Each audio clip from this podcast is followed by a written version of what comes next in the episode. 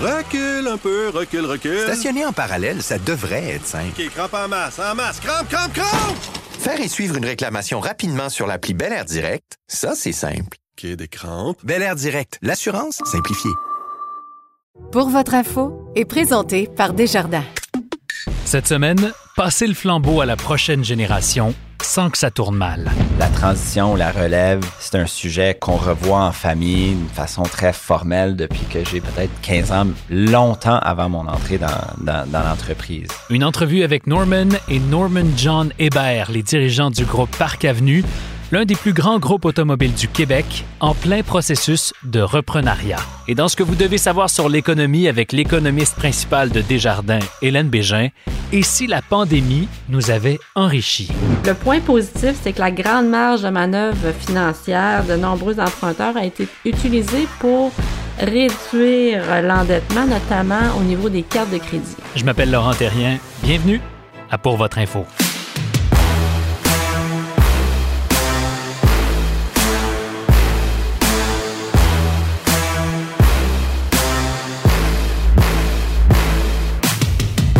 Bonjour à tous. J'ai une mauvaise nouvelle pour commencer cet épisode. Il y a beaucoup d'entreprises familiales qui vont changer de main dans les prochaines années. Je dis mauvaise nouvelle parce que dans 70% des cas, les transferts d'entreprises échouent. Mauvaise communication, manque de confiance en la relève, une nouvelle génération d'entrepreneurs qui n'a pas reçu de formation adéquate. Prendre les rênes de la business familiale, c'est pas évident et laisser les rênes aller non plus. Mais il y a de beaux exemples. Prenez le cas de Groupe Parc Avenue, le regroupement de 21 concessions automobiles, surtout sur la rive sud. L'entreprise existe depuis 1959. Elle s'apprête à être dirigée par la troisième génération de Hébert. Après Norman Senior et Norman, c'est au tour de Norman John, dans la trentaine, de se préparer à reprendre la tête du groupe dont il est devenu cet été le chef de l'exploitation. Cette semaine, rencontre père-fils et tant qu'à y être, discussion sur le rôle des concessionnaires dans une industrie en grande transformation.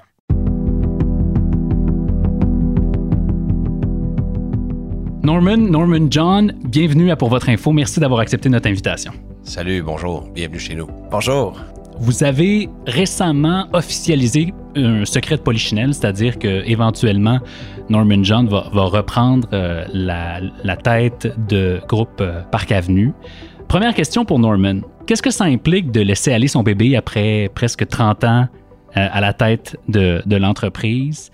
Puis qu'est-ce que ça implique de laisser l'entreprise à son fils? Ben moi, je, suis une deuxième génération, donc euh, j'ai bien saisi les émotions que mon père avait il y a euh, plus de, de, 40 ans, ouais. lorsque ce transfert euh, générationnel a, a, eu lieu pour la première fois. Euh, donc, la sensibilité que je devais avoir et, et que j'imagine que Norman John a aujourd'hui. Mm. écoutez, pour moi, c'est normal, c'est une évolution. Euh, je me disais, euh, quand j'étais jeune, je voyais mon père vers mon âge, 65 ans, qu'il avait eu une belle carrière et qu'à un moment donné, il faut céder la place aux, aux plus jeunes. Et c'est ce que c'est ce que je suis en train de, de faire euh, maintenant, rendu à 65 ans. Est-ce que tu as mis une date sur le moment de la retraite? Ben, le mot retraite, pour moi, euh, je suis pas certain que ça existe. Là. Euh, je pense transition, euh, jouer un rôle nouveau. Euh, je pense que c'est important pour un entrepreneur d'avoir des choses à faire. Donc, moi, c'était important de, de, trouver des intérêts à mon père à l'extérieur de la business. Donc, et peut-être Norman John pense à ça déjà, mais moi, j'ai plein de choses déjà, que je veux encore faire. Bon, ben, la question inverse, l'autre côté de la médaille, Norman John, tu reprends donc dans, je ne sais pas trop quand, là, vous, vous, vous, à vous déterminer le timing, mais tu reprends la tête d'une entreprise à titre de troisième génération de dirigeants. Est-ce qu'il y a une pression de faire mieux ou de, à tout le moins, pas casser le bébé familial? Ben, la réponse est assurément euh, oui, euh, mais je pense que c'est une pression qui est très, très, très euh, positive. Euh, on entend souvent parler de des histoires de la troisième génération, puis les défis de cette transition-là, du deuxième au troisième. Euh, mais moi, je vois ça comme, comme, très, très, très, euh, très positif. C'est sûr, on a la chance qu'on le prépare depuis très longtemps. La, la transition, la relève, c'est un sujet qu'on qu'on revoit en famille d'une façon très formelle depuis que j'ai peut-être 15 ans, longtemps avant mon entrée dans, l'entreprise. Et puis la chance que j'ai eue de travailler depuis les sept dernières années, c'est pas si longtemps que ça, mais dans l'entreprise m'a permis de, bien rencontrer tout le monde, de comprendre euh, l'équipe avec qui je travaille euh, et avec qui je vais travailler à tous les jours, les enjeux et le fait que euh, Norman ou mon père, il n'a pas l'intention de, de, de- de quitter euh, Du jour au lendemain. ben, jour au lendemain, puis même de, cette volonté de toujours vouloir rester impliqué, mais je pense que c'est juste une, une très, très bonne affaire pour, Ouais. pour quelqu'un comme moi. On va rentrer dans la dynamique de gestion de ça parce que c'est fascinant ce que vous avez mis en place. Je pense que c'est un exemple pour plusieurs entreprises qui se retrouvent dans une situation similaire à la vôtre. Vous avez ce conseil de famille ou conseil familial et ce conseil familial-là se, rejoint, se retrouve à quelques moments euh, durant l'année. C'est très formel comme manière d'amener ça. Vous, vous faites animer ces rencontres-là par un coach. D'abord et avant tout, comment ça se passe quand vous faites ces réunions de famille-là? De quoi vous discutez? Euh, Qu'est-ce qui se prend comme décision autour de cette table-là? Ben, Peut-être d'emblée, je dirais, euh, euh, pour moi, une, famille qui est heureuse et unie, ça, aide l'entreprise d'avoir du succès. Et je dirais le, contraire est, souvent le cas. Donc, nous, mon épouse et moi, lorsque les enfants arrivaient vers l'âge de 20 ans, on avait vu des modèles euh, ailleurs de famille et, et, euh, on, on avait décidé de, de, de débuter le conseil de famille. Euh, L'objectif numéro un, c'était de garder l'unité familiale, sachant que nos enfants euh, quittaient la maison. Euh, dans le cas de notre fille, quittait la, la province, elle, elle a sa carrière à Toronto. Et, euh, et éventuellement, ben, les, deux se sont mariés, ils ont des enfants. Comment est-ce qu'on on- on garde cette unité familiale que au début étaient le- les, les soupers du dimanche soir que on connaît tous en entour d'une table, mais là c'était c'était plus possible. Ouais. En même temps, ben, on voulait assurer euh, une, une- une- une transmission de, de l'entreprise euh, au niveau de l'actionnariat aux deux enfants, tout en assurant la gestion, donc le côté actionnaire, le côté gestionnaire, euh, au niveau de, Norman John, qui avait démontré un intérêt de se joindre à l'entreprise. Euh, et notre fille qui a sa carrière euh, propre à elle à, Toronto. Donc, comment concilier tout ça? Et je dirais, le, plus important, c'est d'avoir des canaux de communication qui sont, très ouverts, qui nous permettent de, parler des vraies choses et d'éviter des conflits. Je trouve ça fascinant parce qu'il y a vraiment trois lunettes. Il y a la lunette comment la famille se porte. Il y a la lunette comment l'actionnariat se porte, c'est-à-dire que à titre de propriétaire de l'entreprise, vous voulez voir des choses et vous voulez prendre des décisions. Puis finalement, il y a la lunette de la gestion de l'entreprise. Donc, c'est cette espèce de trinité-là entre les trois qui fait que ça fonctionne, si je comprends bien. Cela dit, le- il y en a d'autres business familiales, il y en a de très connus, euh, et on a un exemple récent dans l'actualité qui nous prouve que parfois ça peut mal se passer. Je regarde ce qui se passe à Toronto avec Rogers. Euh, c'est une famille qui est en train de se déchirer profondément. Comment vous faites pour éviter des conflits? Et euh, est-ce qu'il y en a déjà eu? Ben, écoute, moi, je pense que je, je connais pas la, la- la- la famille Rogers, mais, mais dans notre conseil de famille, je vais commencer en- en- en- par dire que l'élément central a toujours été la famille, puis de protéger l'amour qu'on a comme famille. Fait qu'on a toujours une- été une famille qui avait beaucoup, beaucoup, beaucoup d'amour. Ça peut, tu sais, le, le transfert d'une entreprise, euh, n'importe quelle, en- de, de- de n'importe quelle envergure, ça peut être complexe et compliqué. En termes de gestion de conflits, sincèrement, On n'en a pas eu. on n'en a pas eu. Et, je dirais, la transparence pour nous, c'est, l'essence même du conseil de famille. Donc, moi, en tant que, actionnaire à l'époque, encore, mais toute la planification euh, euh, successorale, exemple, euh, tout le monde est au courant de, de- de tout ça. Il n'y a pas de non-dit. Et souvent, les conflits viennent de choses, ou, ou de, soit de choses qui ne sont pas dites, des perceptions, des... Donc, on essaie que tout soit sur la table, tout est clair. Ouais. Puis, puis je pense que la, la- la démarche sérieuse, on a énormément de respect envers cette, la façon que le- Norman, puis ma mère, puis notre coach aussi, essaie d'amener ça. Puis, puis un respect aussi pour Norm qui est fondamental, je pense, pour, dans tout, ce- tout ce qu'on dit. euh, entre ma sœur et moi, comme troisième génération, il y a un énorme respect pour non seulement Norm, mais l'institution qu'il a créée aussi. tu sais.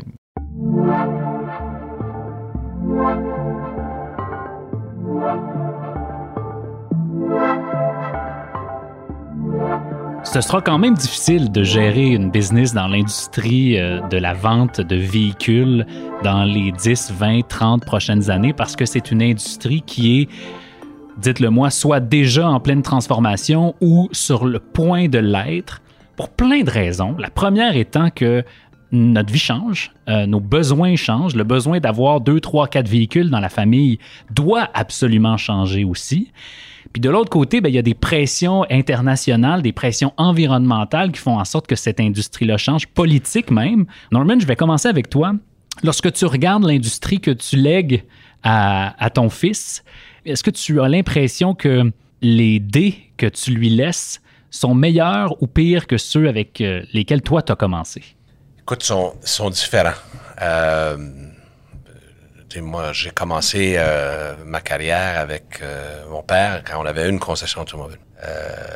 Les temps ont changé. Aujourd'hui, on a une plateforme multimarque qui était impensable il y a, il y a- il y a 30 ans. Donc, l'innovation, je pense, est au cœur de toute entreprise à succès. Et notre entreprise, elle, a été bâtie sur l'innovation. On continue d'innover dans un modèle d'affaires qui n'a pas beaucoup évolué depuis, euh, depuis longtemps et qui a bien servi tous les, euh, euh, les stakeholders, que ce soit les fabricants, que ce soit la clientèle et même, même nous, les, concessionnaires.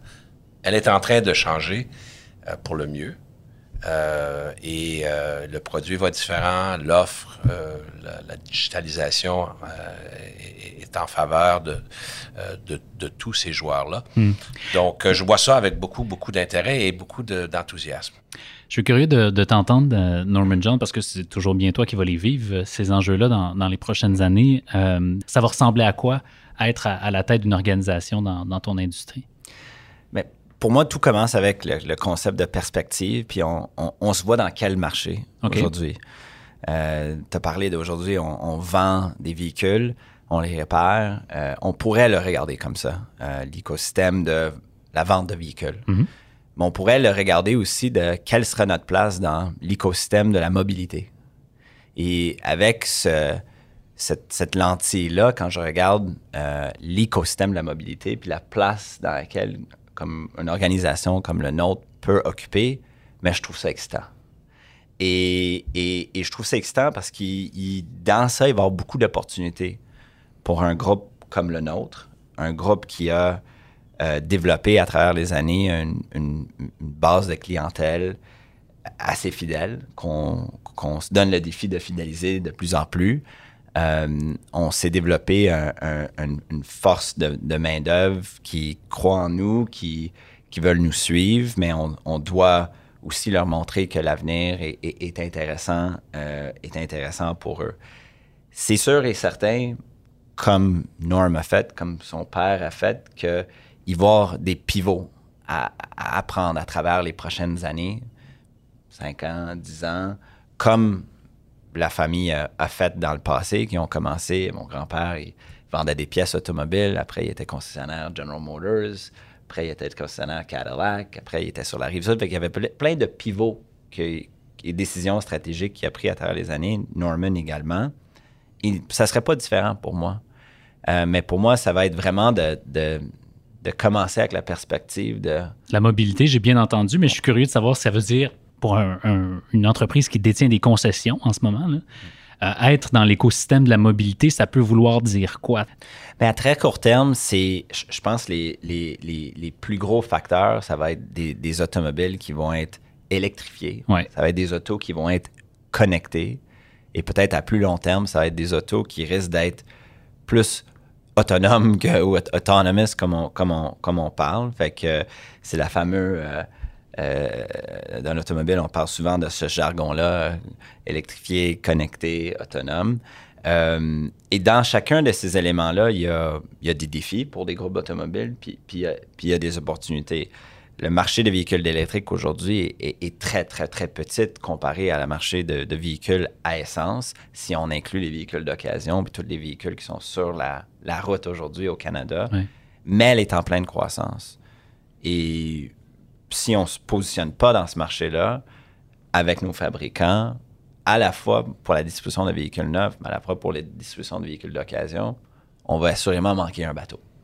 Mais avec ça devient aussi, on, avec ça ouvre d'autres euh, potentiels euh, risques, mais qui peuvent être changés en opportunité, qu'un véhicule électrique a peut-être besoin moins de maintenance. Service, de- maintenance. Alors qu'on sait que la marge, elle est là. Elle n'est pas tellement dans la vente, mais elle est dans le service après-vente, n'est-ce pas? Ben, pour faire un peu de pouce sur ça, je dirais, euh, nos clients vont toujours avoir des besoins de mobilité. Et euh, nous, on est à côté euh, du nouveau REM euh, à Brossard. Mais lorsque les gens vont débarquer du REM ou pour partir de, de leur maison pour aller au REM, ça va leur prendre une forme de mobilité. Euh, les fins de semaine, c'est une autre forme de mobilité. Donc, on, on- on se doit de, de trouver, si, si on veut être pertinent dans le futur, des, des- pistes de solutions, des réponses qui vont avoir un sens d'affaires pour pouvoir aider ces gens-là. Donc, est-ce que c'est le partage d'auto? Est-ce que c'est l'utilisation de, de- voitures qui, qui sont stationnées euh, pour toute la journée pendant qu'on va travailler, qui peuvent être utilisées par d'autres? Il y a plein de choses que la technologie aujourd'hui nous permet de faire. Euh, mais ça prend, ça prend une clientèle que nous avons, ça prend une source de véhicules que nous avons, ça prend surtout euh, de la créativité qu'on croit que nous avons. Euh, pour ce qui est de la réparation, oui, effectivement, euh, on le voit parce qu'on en vend des voitures électriques, il n'y a pas beaucoup d'entretien, mais il y en a. Et aussi, il y a tout le côté collision parce que on vit dans un climat où il y a de la neige, il y a du verglas, etc. Donc, il y a des, il y a des choses qu'on va devoir euh, faire et, des directions d'affaires. Je pense, euh, entre autres, à, la carrosserie euh, pour développer des sources de revenus qu'on va perdre avec, avec l'électrification. C'est tout à fait normal. Moi, j'ai vécu des, depuis 40 ans des véhicules qui avaient beaucoup de, de- de- de- d'entretien et, et qui cassaient souvent, qu'aujourd'hui, c'est, c'est plus le cas. Donc, on s'est adapté, puis on va continuer à s'adapter. On va se quitter sur une dernière question. Je, je la voulais euh, plus difficile, celle-là, puis, puis c'est volontaire parce que je veux vraiment aller au fond des choses, mais, mais on parlait de chaîne d'approvisionnement brisée un peu plus tôt, puis de, de la difficulté de juste fonctionner normalement en ce moment. Vous avez des ambitions de croissance, évidemment, euh, mais est-ce que c'est possible en ce moment? Y a-t-il de la place pour que Groupe Parc Avenue puisse grandir encore euh, à 1000 employés, 23 concessions? Est-ce que vous avez atteint le- point où, à partir de maintenant, on maintient ou on décélère? Moi, je pense qu'il y a beaucoup, beaucoup de croissance qui reste euh, pour un groupe comme le nôtre dans notre industrie. Euh, c'est pas sans ses défis. Euh, on parle de chaîne d'approvisionnement. Euh, ça devrait se régler. Ça devrait se régler. Euh, est-ce qu'on est qu'on va distribuer euh, autant de, de, types de véhicules qu'avant? Peut-être pas. Les fabricants sont allés vraiment dans à la production de plusieurs différents segments de véhicules. Est-ce qu'ils vont être toujours là? Pas certain. Mais est-ce qu'il y a de la croissance? Eff- effectivement, il y a de la croissance. Je pense qu'il y y a des pistes comme le véhicule d'occasion qui est, qui est prêt au Québec d'être vraiment professionnalisé puis de, d'amener un autre type d'expérience dans l'achat du véhicule d'occasion. Euh, et je pense qu'on peut être un, joueur clé euh, dans ça. Je pense qu'il y a différentes façons que le, le consommateur va vouloir acheter ou être, devenir propriétaire d'un véhicule. Aujourd'hui, ils peuvent l'acheter ou le louer, mais peut-être demain, il y a d'autres types de- d'offres qu'on peut mettre sur le marché. Puis Comme quoi, par exemple? À quoi ça peut ressembler? ça peut être de, des, des- le- le- la, la propriété partagée, par exemple. Euh, ça peut être la, de- la- la location plus en mode de souscription. Euh, fait que je pense qu'il y a beaucoup d'opportunités euh, à l'intérieur de la façon que les gens achètent les véhicules aujourd'hui que- qui, qui peuvent ouvrir des nouveaux marchés qu'aujourd'hui, peut-être qu'on qu'on pénètre pas. Euh, je pense qu'on faut pas oublier que nous, on représente des marques euh, ici, puis Norm l'a si bien dit, on ne conçut pas les autos. Mais quand je regarde notre portf- portfolio de marques, puis les investissements que nos fabricants, comme Mercedes ou Audi, ou Volkswagen ou Toyota, vont faire dans leurs produits, je pense qu'on va avoir des produits super bien adaptés pour le Québec, puis avec ça, beaucoup, beaucoup de croissance. Oui. Pour faire de la croissance, ça prend du capital, capital financier et du capital humain. Euh, je pense qu'on en a parlé euh, des deux. On est bien positionné à, ce niveau-là. Et il faut, avoir une vision, une vision de qu'est-ce qu'on peut devenir comme euh, acteur dans, l'écosystème de la mobilité et ne pas avoir peur d'innover. On ne fera pas toujours des succès. C'est ça la, beauté de l'innovation. On, on peut se tromper puis changer de, de- de voie et, et- et trouver la, la bonne encore meilleure. Donc, je pense que c'est ça. On n'a pas toutes les réponses, mais euh, on, on a du plaisir à faire ce qu'on fait puis on veut continuer à être un leader dans notre industrie. Ben, je pense que c'est un beau mot de la fin. Norman, Norman John, merci d'avoir été pour votre info cette semaine. Merci de nous avoir reçus. Ce que vous devez savoir sur l'économie. Voici Hélène Béjean. Bonjour Hélène Bégin, comment vas-tu? Bonjour Laurent, ça va très bien toi-même? Ça va très bien, merci. Tu veux nous parler de la santé financière des Canadiens. Euh, L'heure est au bilan. Euh, La pandémie dure depuis un peu plus d'un an et demi, presque deux ans maintenant. Euh, est-ce que la pandémie a été bonne pour notre portefeuille? En gros, est-ce que euh, on se porte mieux financièrement qu'avant la pandémie, Hélène? Ben, à plusieurs égards, la situation des, financière des ménages euh, s'est améliorée euh, lors de la première euh, année de la pandémie. Euh, D'une part, euh, ça a modifié les comportements à la fois au niveau de la consommation, de l'épargne et de l'investissement partout à travers le pays. Donc, du côté de l'épargne, il y a une forte accumulation l'an dernier. On sait que les dépenses de consommation étaient très limitées dans les services. Euh, notamment les divertissements, les voyages à l'étranger, et une forte progression des revenus, notamment à raison du soutien euh, financier du gouvernement fédéral. Donc, Ben oui. le point positif, c'est que la grande marge de manœuvre financière de nombreux emprunteurs a été utilisée pour réduire l'endettement, notamment au niveau des cartes de crédit. Ah, ben ça, c'est une bonne nouvelle. Ça veut dire que les gens se, sont portés euh, mieux. Est-ce que les Canadiens ont fait preuve de prudence, dans la, surtout dans la deuxième moitié de la pandémie? J'ai l'impression, effectivement, comme tu le disais, que dans la première moitié, les gens ont fait attention, sachant pas trop ce qui s'en venait. Mais ensuite, le, train de dépenses a repris. Je pense euh, au secteur de la construction qui a explosé, notamment. Euh, est-ce qu'il y a des, est-ce qu'il y a des types d'emprunts qui ont diminué et d'autres qui ont augmenté? Euh, en fait, ceux qui ont diminué, c'est surtout, on parle des cartes de crédit parce que oui, euh, les choses euh, ont repris. Par contre, du côté des services, ça a été lent le redémarrage. Il y a encore eu beaucoup de périodes de fermeture dans certaines provinces euh, au printemps dernier, à l'automne. Donc, évidemment, ça leur a retardé un petit peu les dépenses pour les services, pour les voyages également qui entrent euh, euh, dans le sol des cartes de crédit normalement. Donc, plusieurs ont continué de rembourser en totalité ou en partie leur carte de crédit. Et euh, la marge de crédit également, parce que beaucoup de marges de crédit sont adossées à un prêt hypothécaire, donc avec la forte appréciation euh, des prix des propriétés, ça aurait donné la marge de manœuvre à plusieurs d'augmenter leur marge de crédit hypothécaire, par exemple. Et euh, au contraire, euh, dans la plupart des provinces, notamment au Québec, euh, les gens, en faire de prudence, ne l'ont pas utilisé. Par contre, il y a effectivement, euh, le marché immobilier a été tellement soutenu et c'est évidemment le crédit hypo- hypothécaire qui a fortement progressé. euh, pour faire Ah. l'achat d'une propriété, évidemment, c'était beaucoup plus dispendieux. Donc, c'est vraiment le, le- le crédit hypothécaire qui a, qui, qui a, qui a, qui a- qui a, je dirais, qui a, qui a plus que disons a plus que compensé pour la baisse des autres types de dettes. et malheureusement, l'endettement total euh, des Canadiens, c'est euh, c'est accru en raison des prêts hypothécaires.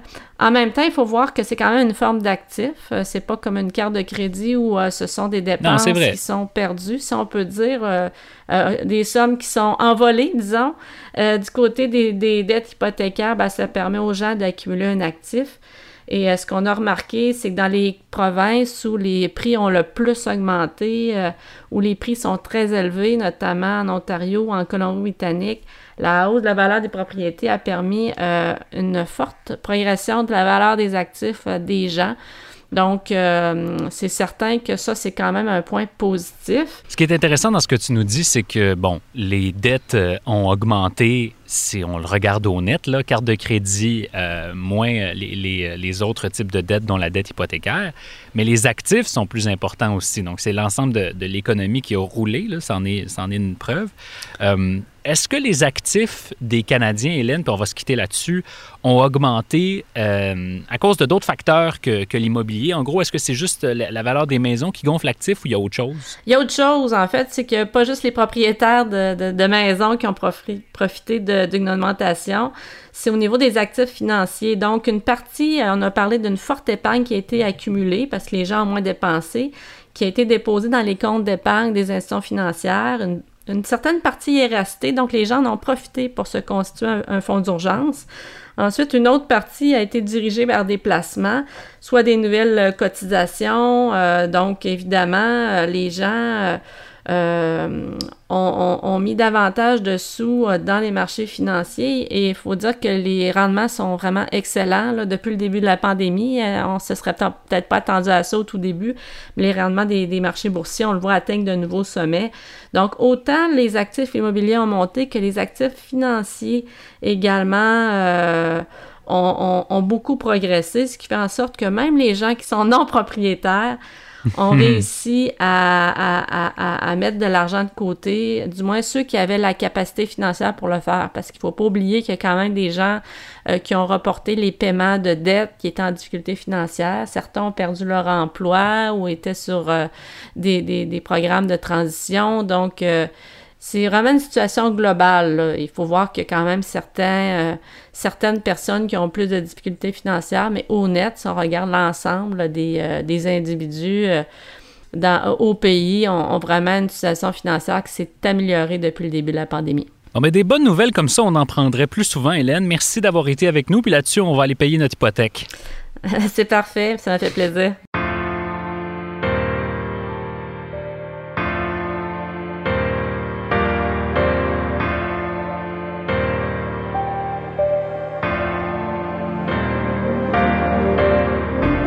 C'est tout pour nous cette semaine. La recherche et la coordination de Pour votre info est réalisée par Charles Prémont. Notre gestionnaire de communauté est Alexandrine Chappet. La musique originale de Pour votre info a été composée par Luke Melville. Je m'appelle Laurent Terrien. Je vous remercie d'être de plus en plus nombreux à nous suivre chaque semaine et on se reparle la semaine prochaine.